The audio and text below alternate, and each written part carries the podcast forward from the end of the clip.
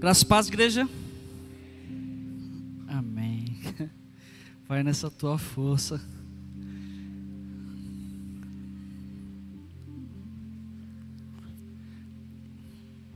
Senhor, nessa noite, pela infinita misericórdia dele, colocou uma palavra na minha na minha vida, no meu coração, que eu espero que de fato o Espírito Santo tenha liberdade para ministrar nos nossos corações. Essa palavra ela nasceu antes mesmo de iniciar a quarta de milagres, quando quando o pastor Anderson passou a agenda, né? E mandou um áudio dizendo que nós estaríamos escalados para trazer uma mensagem à igreja. E eu louvo a Deus porque o Senhor ele vem trabalhando e vem confirmando aquilo que ele faz. Através das canções que foram ministradas, através da primeira palavra de quarta-feira passada. Eu tive a grata oportunidade de ministrar em algumas quartas-feiras de milagres e, sinceramente, o Senhor tem feito algo totalmente diferente nessas quartas-feiras. Porque mais importante que o milagre é a igreja do Senhor é o corpo estar em perfeitas condições de saúde, para que ele possa assim desfrutar daquilo que Deus tem preparado para ele. Muitas vezes a gente se concentra em vir numa quarta-feira buscar algo específico e eu não te condeno por isso, porque todos nós temos algo colocado diante do Senhor. Mas abra o teu coração e a tua mente para aquilo que o Senhor tem tratado contigo. Como foi falado na quarta-feira passada e repreendido, um espírito de engano muitas vezes paira sobre nós, tentando nos desviar, tentando nos roubar a atenção. E hoje eu ouvi uma dessas frases de status que falava isso, falava assim: o diabo ele não precisa se esforçar em te tirar da igreja, basta apenas tirar o teu foco basta apenas roubar aquilo que de fato importa. Então você percebe que você continua indo à igreja como um religioso. Porém você começa a perder tudo aquilo que Deus tem derramado sobre a sua vida e enganado, continua a vir, achando que a sua vida simplesmente se resume a estar sentado na igreja. Não. O Senhor te chamou para muito mais. E a mensagem que o Senhor colocou no meu coração e me fez meditar é uma das mensagens que eu acho que eu nunca tinha pensado em parar para analisar muito bem esse contexto. A palavra do Senhor que ele ministrou no meu coração encontra-se em Mateus 27, 3 e 5. E eu não vou orar, o pastor já orou. Que o Espírito Santo tenha a liberdade de ministrar a vocês nessa noite, igreja, corpo, noiva do Senhor, através desse instrumento que sou eu a palavra do Senhor diz em Mateus 27, 3, 5, do 3 ao 5. Então Judas, o que traiu, vendo que Jesus fora condenado, tocado de remorso, devolveu as 30 moedas de prata aos principais sacerdotes e aos anciãos, dizendo: Pequei traindo sangue inocente. Eles, porém, responderam: Que nos importa? Isso é contigo. Então Judas, atirando para o santuário as moedas de prata, retirou-se e foi enforcar-se. O texto que, o tema que o Senhor colocou no meu coração nessa para essa quarta de milagres. Viva sem remorso. E ele me fez refletir sobre esse texto, principalmente por essa palavra, tocado de remorso. Tocado de remorso. Nessa noite o Espírito Santo me traz uma árdua tarefa. Trazer a vocês uma mensagem que sinceramente mexeu muito comigo, bateu forte, sabe? Porque muitos de nós confundimos remorso com arrependimento. E passamos uma vida dentro da igreja ou nos caminhos do Senhor cheios de remorso, cheios de culpa, e não de fato arrependidos, transformados, mas isso nós vamos estar falando e conversando no decorrer do texto. Então, quando essa palavra soou, brilhou assim mais forte, Alex, eu falei assim: remorso. Mas o que é remorso? Qual o sentimento que ocupou e devastou a vida de Judas naquele momento em que ele acaba de perceber o que ele tinha cometido? Será que muitas vezes eu não estou assim, vivendo uma vida diante do Senhor, culpado por coisas que Ele já me perdoou? Parado por coisas que eu insisto em carregar? Devastado e procurando alternativas em quem não pode me ajudar? Estando, convivendo, próximo às vezes, mas não de fato nele. Você percebe que existe uma grande preocupação nesse sentido. O que de fato eu tenho feito na minha vida? O que de fato eu tenho buscado? Isso me fez refletir, me fez ficar preocupado nas coisas que eu estou dando ênfase. E talvez você pense assim, mas eu já faço muitas coisas, mas será que você faz aquilo que de fato é teu propósito?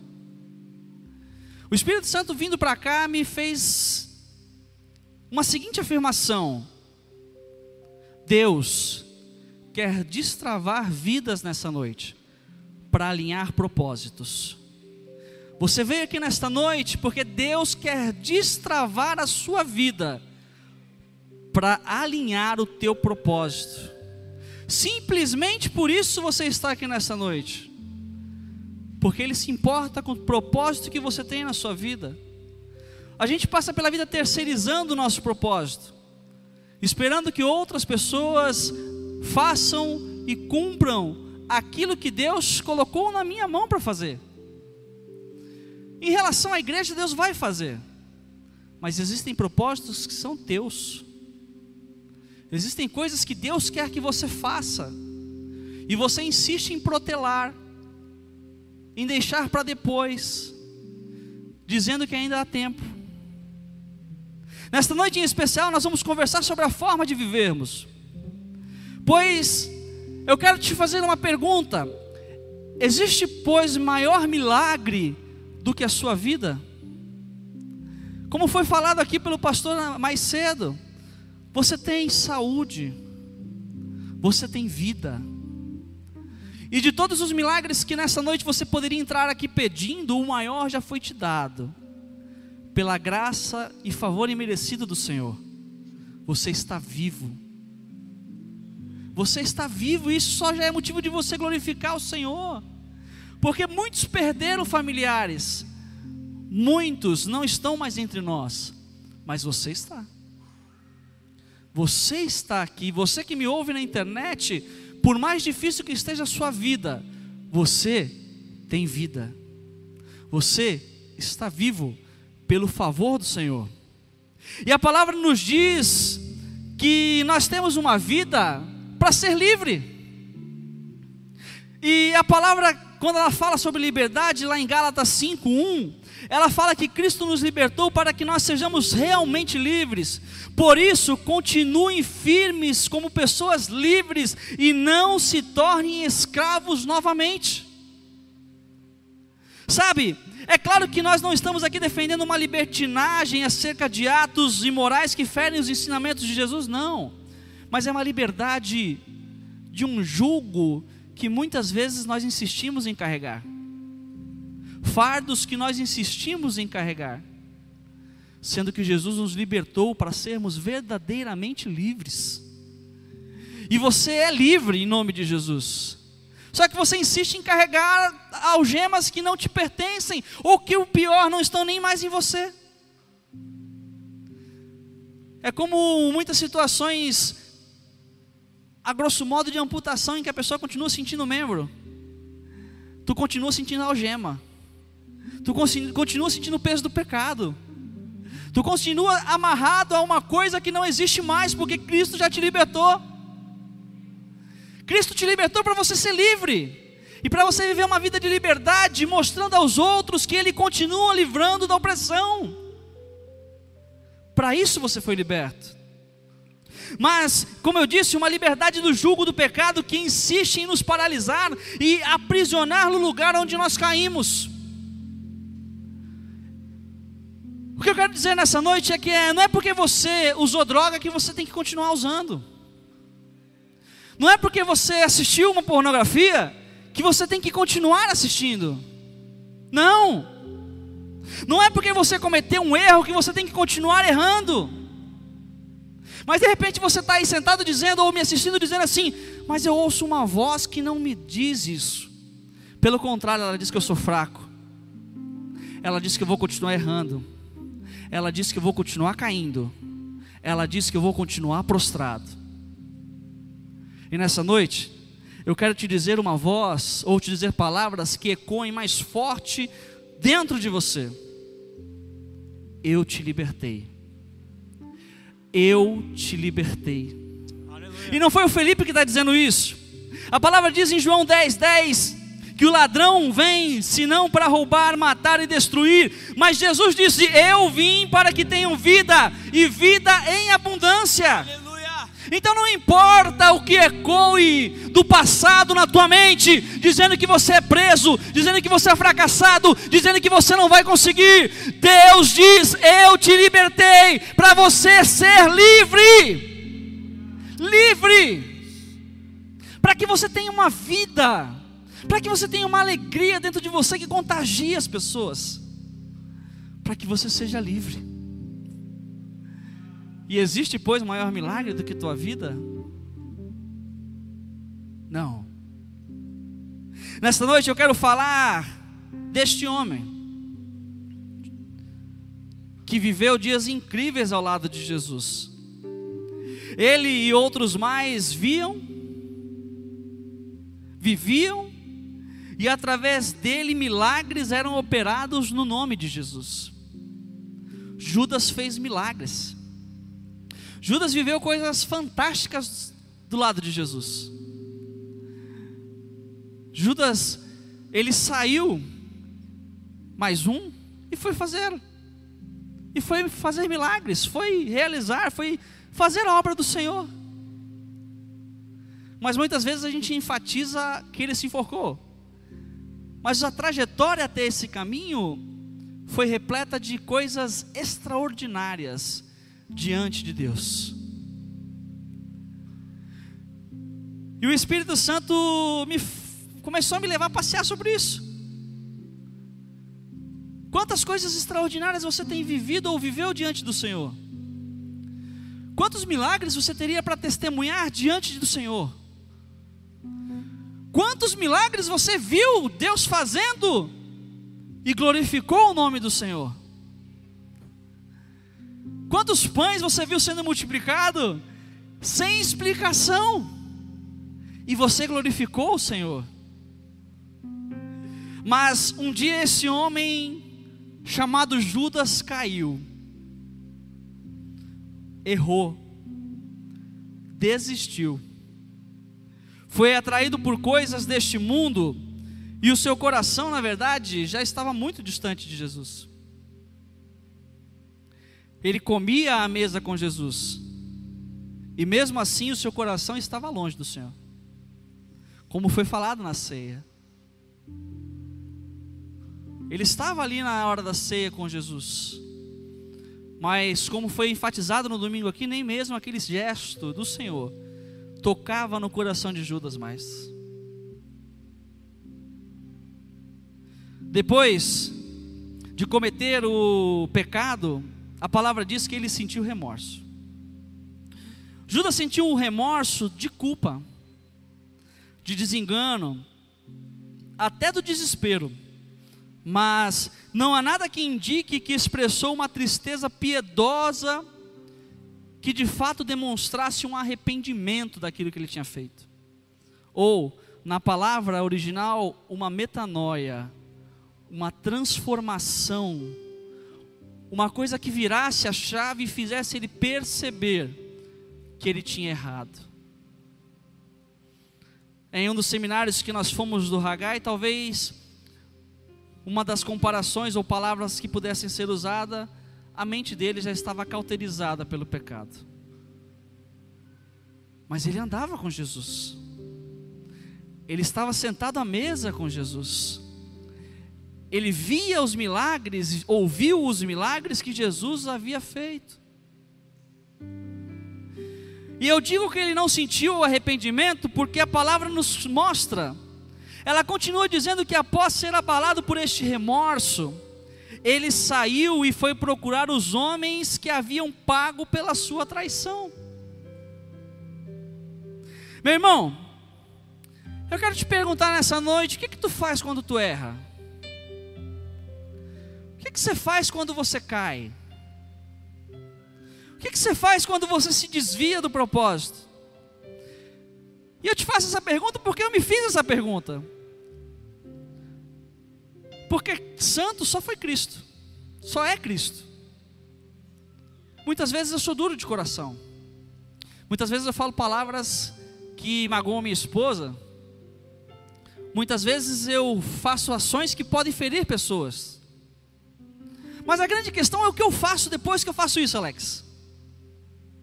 O que, que eu faço depois que eu percebo que eu errei?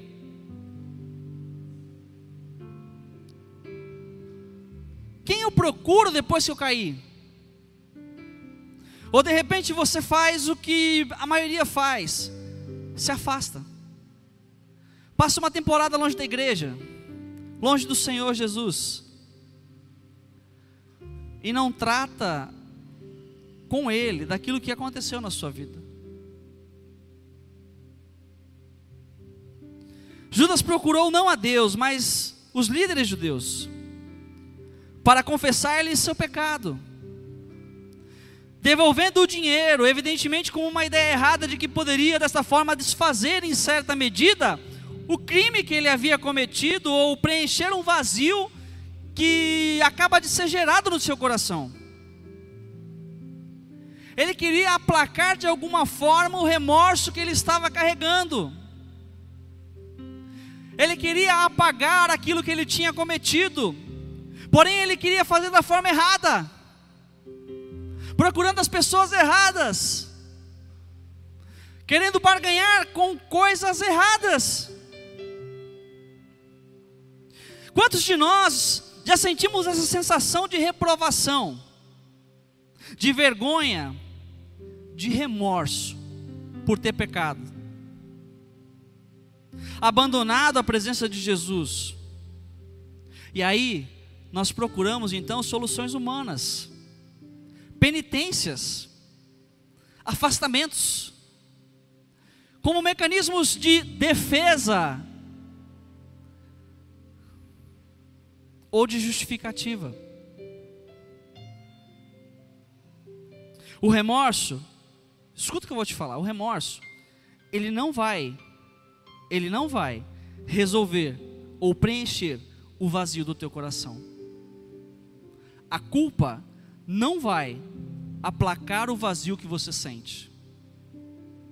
O alto flagelo que muitos até um tempo atrás se colocavam, em algumas religiões também colocam, não aplaca o vazio que o homem tem no coração, ou não preenche isso. Sabe? Ele apenas vai encobrir um buraco que, ao passar dos dias, vai se transformando e vai crescendo e vai crescendo e vai crescendo e que vai te consumindo aos poucos. É isso que o remorso e a culpa faz. Ele vai te roubando a esperança. Ele vai te roubando a vida. Ele vai gerando um vazio tão grande dentro de você que você cogita até soluções que vão além de qualquer compreensão humana. Sabe por que isso acontece? Pois o remorso nada mais é do que uma tentativa humana de suprir algo que só Deus pode suprir. Esse preenchimento gerado pelo remorso não vai te satisfazer porque só Deus pode preencher o vazio que existe dentro do homem. Só Deus pode recuperar o homem e transformá-lo a uma condição a qual ele sozinho não tem condição nenhuma de fazer. Sabe o que te reconcilia? Lá em 2 Coríntios 5, 18 e 19 fala assim: Ora, tudo provém de Deus, que nos reconciliou consigo mesmo por meio de Cristo e nos deu o ministério da reconciliação a saber que Deus está em Cristo reconciliando consigo o mundo, não imputando aos homens as suas transgressões, e nos confiou a palavra da reconciliação. É Cristo que te reconcilia, é Cristo que preenche o vazio do teu coração, é Cristo que te traz a graça que foi derramada naquela cruz. Não são as coisas que você insiste em continuar fazendo. E Ele não fica te imputando pecados, dizendo que você errou, Ele simplesmente estende a mão e diz: Vem, eu te livrei, eu te livrei, eu te livrei para você ser livre. Existe, pois, maior milagre que a tua vida? Deus quer destravar a tua vida para alinhar o teu propósito. É o Aba que gera arrependimento e conciliação, e não as suas obras. Ei, crente, ei, você que está aqui, ou a sua estagnação. Não é ficar parado, pastor, eu não quero cargo, pastor. Pastor, eu não quero trabalhar. Não, não, não, eu só vou ficar sentado na cadeira. Existem processos mas Cristo te chamou para servir. Cristo te chamou para ser uma carta de amor às pessoas. E não é estagnado, parado, contrito, cabisbaixo, culpado, que essa reconciliação vai acontecer.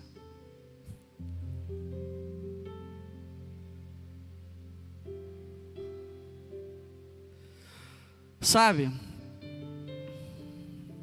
Eu escrevi algo que o Espírito Santo colocou na minha mente aqui, dizendo o seguinte: o diabo ele tem conseguido colocar uma ideia errada em muitas mentes.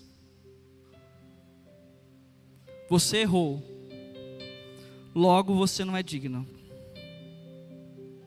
Você errou, logo você não é capaz. Você errou, logo você foi deserdado, você errou, logo você não é filho. Você errou, logo você tem que ficar parado por um tempo, porque depois de um tempo você volta. Você errou, então você vai passar por um tempo de servo, né? Imagine o filho pródigo. Então você vai passar por um probatório de, de, de, de servo. E se eu perceber que tu tá bem, tu volta a ser filho. Não.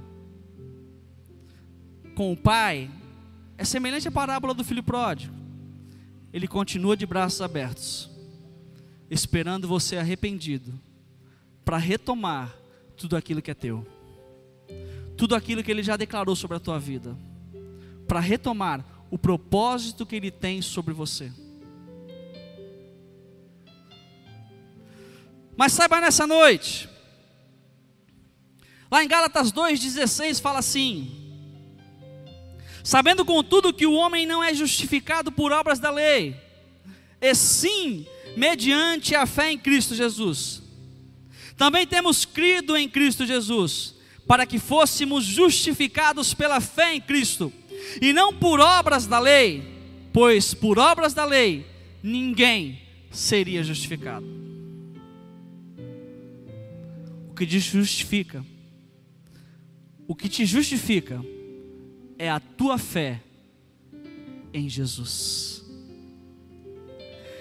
Então perceba que, como foi postado no grupo da igreja um tempo atrás, semana passada o pastor Anderson postou, tem coisas que Deus, só Deus faz, e Ele já fez. Aí a gente canta, o que era cinza hoje tem cor, porque Ele fez um caminho. A pergunta é: tu quer trilhar esse caminho? Ou tu insiste em ficar parado olhando para ele? No mundo cinza ainda. E aí tu canta, eu quero a cinza hoje tem cor. Ele fez um caminho para mim. Mas será que eu sou digno? A graça te tornou digno. A graça te tornou capaz. E aí eu começo a perceber que eu tenho que me guiar não pelaquilo que eu vejo, mas pela fé que eu tenho nele.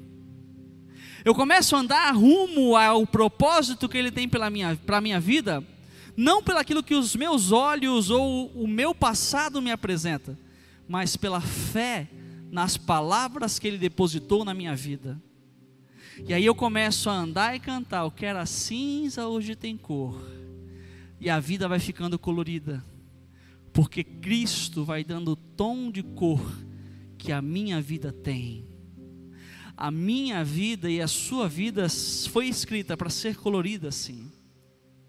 Vai ter percalços, vai ter problemas, mas Ele continuará escrevendo o propósito que tem para mim e para você. Aleluias. Aleluias.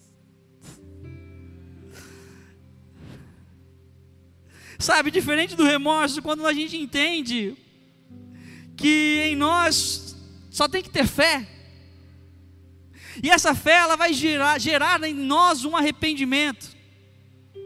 Um arrependimento que, como eu disse mais cedo, em sua origem tem como palavra grega metanoia, uma transformação das minhas atitudes. Vai mudar a direção da minha vida, vai mudar as atitudes que eu tenho, os temperamentos, o caráter, o trabalho vai mudar tudo que eu tenho e sou. Então, eu percebo que diferente de carregar um peso ou ficar parado com remorso, eu me arrependo de tudo que eu fiz. Eu mudo a direção, mudo as minhas atitudes e começo a viver uma vida com Cristo. E é assim que nós devemos viver arrependidos, não com remorso. Com o nosso coração humilde diante daquele que nos perdoou. Porém, confiantes que nós fomos perdoados para fazer muito mais do que ficar parados.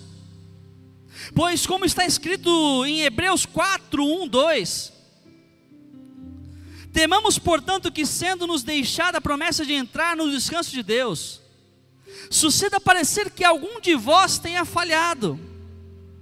Porque também a nós foram anunciadas as boas novas, como se deu com eles, mas a palavra que ouviram não lhes aproveitou, visto não ter sido acompanhada pela fé naqueles que a ouviram. Você consegue entender isso? Nós somos chamados para ser livres, nós fomos chamados para viver uma vida diante do Senhor de propósito. E o único temor que nós devemos carregar dentro de nós é se nós estamos cumprindo os propósitos que Deus tem para a nossa vida. Ou seja, isso me remete a pensar que eu não posso ficar parado, eu não posso ficar estagnado, eu não posso ficar renunciando aquilo que Deus colocou na minha mão. Eu tenho que ficar temeroso e ciente que eu tenho que cumprir tudo que Ele colocou para que eu faça. é noite de milagre, mas é noite de despertamento. Eu falava isso com um rapaz lá da, do meu serviço, ele falava que uma pessoa teve uma visão com ele, entre dois pastores do seu ministério, e ele dizia que não queria isso. Eu falei assim, cara, a palavra fala que quando você aceita Cristo, a sua vida não é mais sua, a sua vida é dele e ele passa a viver em você. Então, a partir do momento que você diz que renuncia a isso, você renuncia o propósito que Deus tem para a sua vida. Você entendeu a dimensão daquilo que você está profetizando com a sua boca? Se for da vontade do Senhor que te leve a ser um pastor, você vai ser e deve ser o melhor pastor. Se for da vontade do Senhor que você seja um missionário, que você seja o melhor missionário. Se for da vontade que você seja um levita, que você seja o, maior, o melhor levita ou ministro de louvor. Se for da vontade do Senhor que você sirva, né, Dudu? Que você sirva. Porque você tem valor. Você tem chamado. E às vezes a gente menospreza o nosso chamado porque não é aquilo que nós projetamos. Mas viva na intensidade do propósito que Deus colocou na sua mão. Seja o melhor naquilo que Deus despertou para você ser o melhor. Porque não adianta viver uma vida de fracassos baseados naquilo que você projeta. Mais vale viver uma vida em êxtase com aquele que projetou a sua vida. Em Hebreus 4, ainda, verso 11, diz: Esforcemo-nos, pois, por entrar naquele descanso, a fim de que ninguém caia segundo o mesmo exemplo de desobediência. Porque a palavra de Deus é viva e eficaz, e mais cortante do que qualquer espada de dois gumes, e penetra até o ponto de dividir alma e espírito juntas e medulas, e é apta para discernir os pensamentos e propósitos do coração. E assim, precisamos viver nos esforçando para viver e fazer o melhor para Deus, certos de que somos escolhidos por Ele. Sabe por quê? Porque a palavra de Deus é fiel. Você acredita que Deus te escolheu? Você acredita que Deus te chamou? Você acredita que você não é mais um número na multidão? Você acredita que você está aqui nessa noite não porque você entrou aqui, escutou uma palavra que mexeu no teu coração, você levantou a mão e a partir desse momento você começou a vir? Sabe, a palavra do Senhor diz em Hebreus 6,13: Pois quando Deus fez a promessa a Abraão, visto que não tinha ninguém superior por quem jurar, jurou por si mesmo, dizendo: Certamente te abençoarei e te multiplicarei. E assim, depois de esperar com paciência, obteve Abraão a promessa. Pois os homens juram pelo que lhes é superior, e o juramento servindo de garantia, para eles é o fim de toda contenda. Por isso, Deus, quando quis mostrar mais firmemente aos herdeiros da promessa a imutabilidade do seu propósito, se interpôs como, com o juramento, para que, mediante duas coisas imutáveis, nas quais é impossível que Deus minta, forte alento tenhamos nos que já corremos para o refúgio, a fim de lançar mão da esperança que nos é proposta. Aquele que é fiel, ele continua imutável a promessa continua válida na minha vida e na sua vida. Continua viva na sua vida. Você entende isso? Felipe, eu tive uma promessa que eu seria um missionário. Continua viva na tua, na, na tua vida. Felipe, eu tive uma promessa que eu vou ter um negócio próprio. Continua viva na tua vida. Felipe, eu tenho uma promessa que eu veria a minha descendência na casa do Senhor, mas eu não consigo ver. Continua viva na tua vida a promessa continua viva, porque quem fez a promessa continua vivo. Jesus continua presente nesse lugar. Jesus continua fazendo milagres. Jesus continua te dando fôlego de vida. É noite de restauração. É noite de milagre. E o Senhor colocou esta palavra em minha boca por um motivo, talvez para que eu mesmo fosse restaurado e avançasse rumo ao que Ele me tem proposto. Mas eu tenho certeza que outros mais precisam nessa noite se mover e romper. Se mover e romper. E eu já estou caminhando para o final. E eu quero convidar a Letícia e o Ministério do Louvor para a gente louvar o Senhor. O Senhor ele não poderia ser mais claro do que ele foi nessa noite. Assim como ele foi na noite de quarta-feira passada para quem veio. Um espírito de mentira e um espírito de remorso tendem a pairar sobre muitas vidas dentro da igreja. Olha que quarta de milagres, pastor. O Senhor tratando conosco, dizendo: Olha, existe um espírito de engano, que insiste em jogar uma culpa que não é sua, porque eu já te perdoei. Para de ficar parado, para de ficar estagnado, para de ficar se culpando, dizendo assim: eu não vou fazer. E eu escutava essa canção, e eu esperava a oportunidade de colocar ela para a gente louvar um dia. E aprove ao Senhor de colocar ela numa quarta de milagres. Sabe por quê? Ela fala assim: que o Senhor te chama para ir além. E tem um trecho dela que fala assim: Olha, Deus, grava a eternidade em mim, porque aqui, aqui, tudo é passageiro. Eu não sei o que você veio buscar aqui nessa noite, mas o Senhor nessa noite Ele quer mais do que uma busca sua, Ele quer uma entrega sua.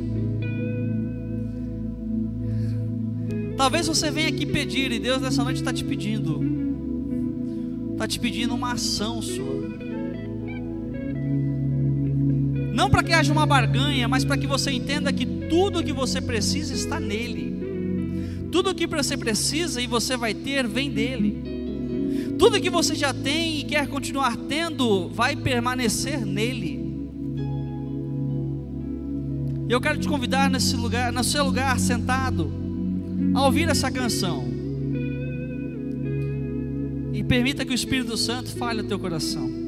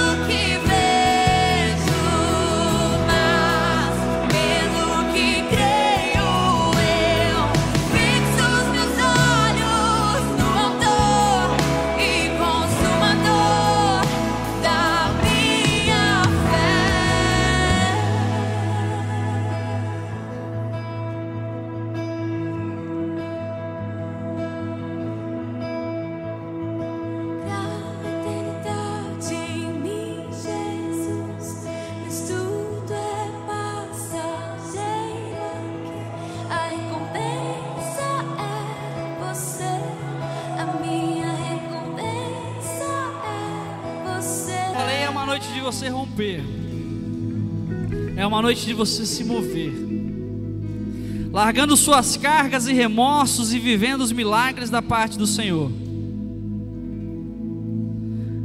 E eu quero nessa noite te perguntar, você que ouviu essa mensagem e se identificou com isso, que tem vivido uma vida parada, estagnada, uma vida de vir à igreja, mas com um peso dentro de si que te impede ainda de caminhar, que te impede de viver livre. Que quando você sai dessas portas, continua sendo afligido pela dor da culpa e do remorso. É uma noite de reconciliação, mas é uma noite de romper. É uma noite de se levantar e buscar o teu milagre e se entregar completamente para Cristo. E eu quero te convidar a fazer algo por você. a se colocar de pé no seu lugar. Você que entende que tem que fazer mais, você que entende que foi chamado para viver mais. Isso é com você, não sou eu que estou falando ou os pastores que vão subir aqui para apontar dedos para você. Você tem que entender se você está fazendo o suficiente. Se o propósito que foi gerado na sua vida está sendo cumprido. E se não foi a noite de se levantar e agarrar em Jesus, como foi dito aqui, como a mulher do fluxo de sangue dizendo: Jesus, eu preciso fazer mais. Se levante não como uma exposição ao homem, mas como uma exposição a Deus, dizendo: Deus, eu preciso e quero viver mais. Nós vamos estar louvando mais uma vez essa canção e eu quero te convidar, eu quero te desafiar, porque eu não posso mover, mudar a sua vida, eu não posso transformar a tua caminhada, eu não posso mudar a realidade da tua casa. Eu não posso mudar o coração dos seus familiares. Eu não posso conquistar as coisas no seu emprego que você quer. Mas uma atitude sua diante de Deus muda todas as coisas. Uma atitude sua diante do Senhor muda a realidade da tua família. Uma atitude sua diante de Deus muda a realidade do seu emprego. Uma atitude sua diante de Deus muda o estado de saúde das pessoas. Mas é uma atitude sua.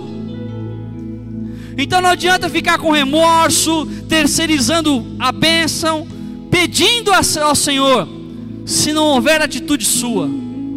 Jairo alcançou o milagre, porque ele correu até Jesus, ouvindo que a filha estava morta, ele continuou crendo que o milagre iria acontecer. A mulher de fluxo de sangue, 12 anos falando: mulher impura não pode andar no meio da multidão, mulher impura tem que viver apartada, mulher impura não pode tocar no mulher pura já não pode tocar, impura que não toca mesmo. Eu vou lá tocar nele, porque se eu tocar nele, eu vou ser curada. Então, o único que pode se livrar desse peso é você. Você pode vir todas as quartas-feiras aqui. Se você não se posicionar e continuar esperando que o espírito de engano vá embora, ele vai permanecer. Se você não se posicionar, a culpa vai continuar.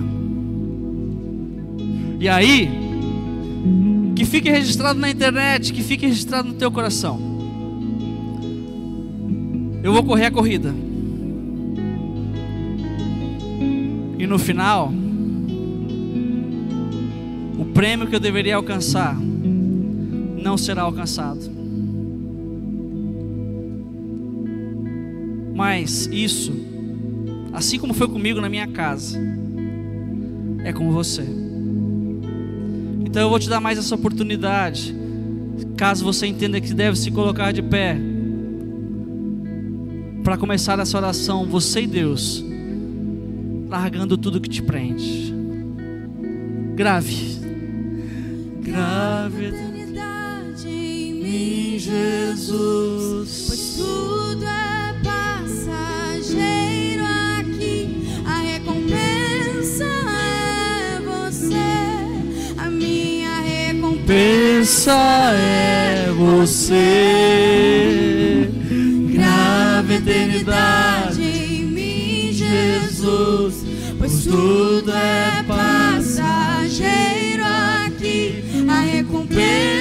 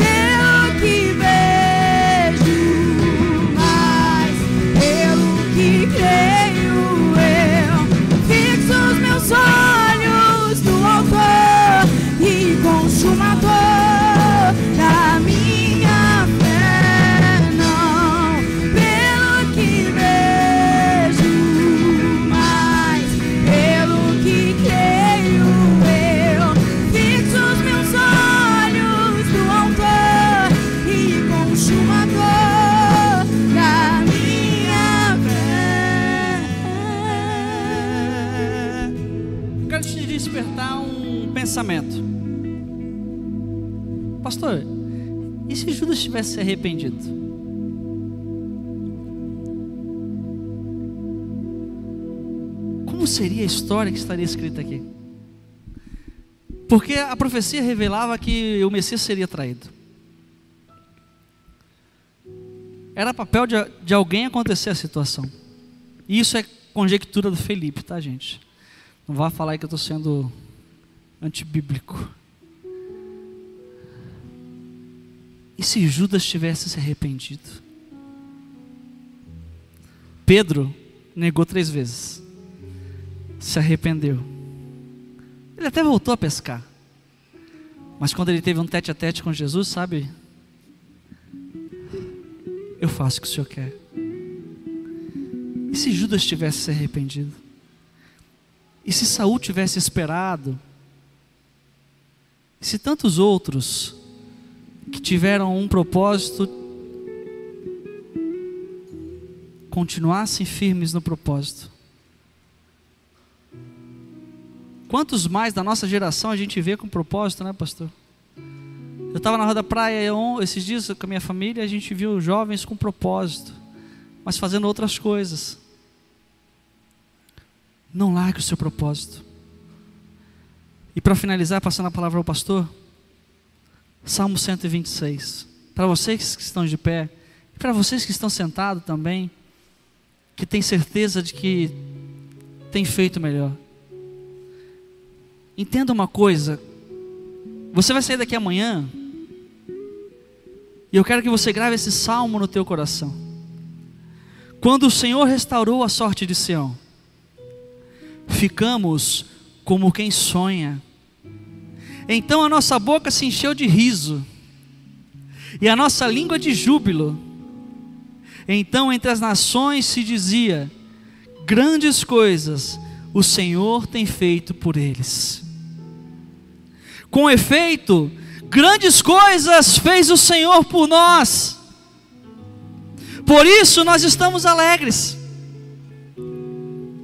Restaura, Senhor, a nossa sorte, como as torrentes do Negueb. Os que com lágrimas semeiam, com júbilo ceifarão. Quem sai andando e chorando, enquanto semeia, voltará com júbilo trazendo os seus feixes. Ei, o peso ficou para trás. Agora é sair pulando de alegria. E no teu serviço, Dudu, quando as pessoas virem você alegre, é porque grandes coisas Ele tem feito por mim. É porque grandes coisas o Senhor tem feito por mim. O que de grande Ele fez? Em meio a uma pandemia, eu estou aqui.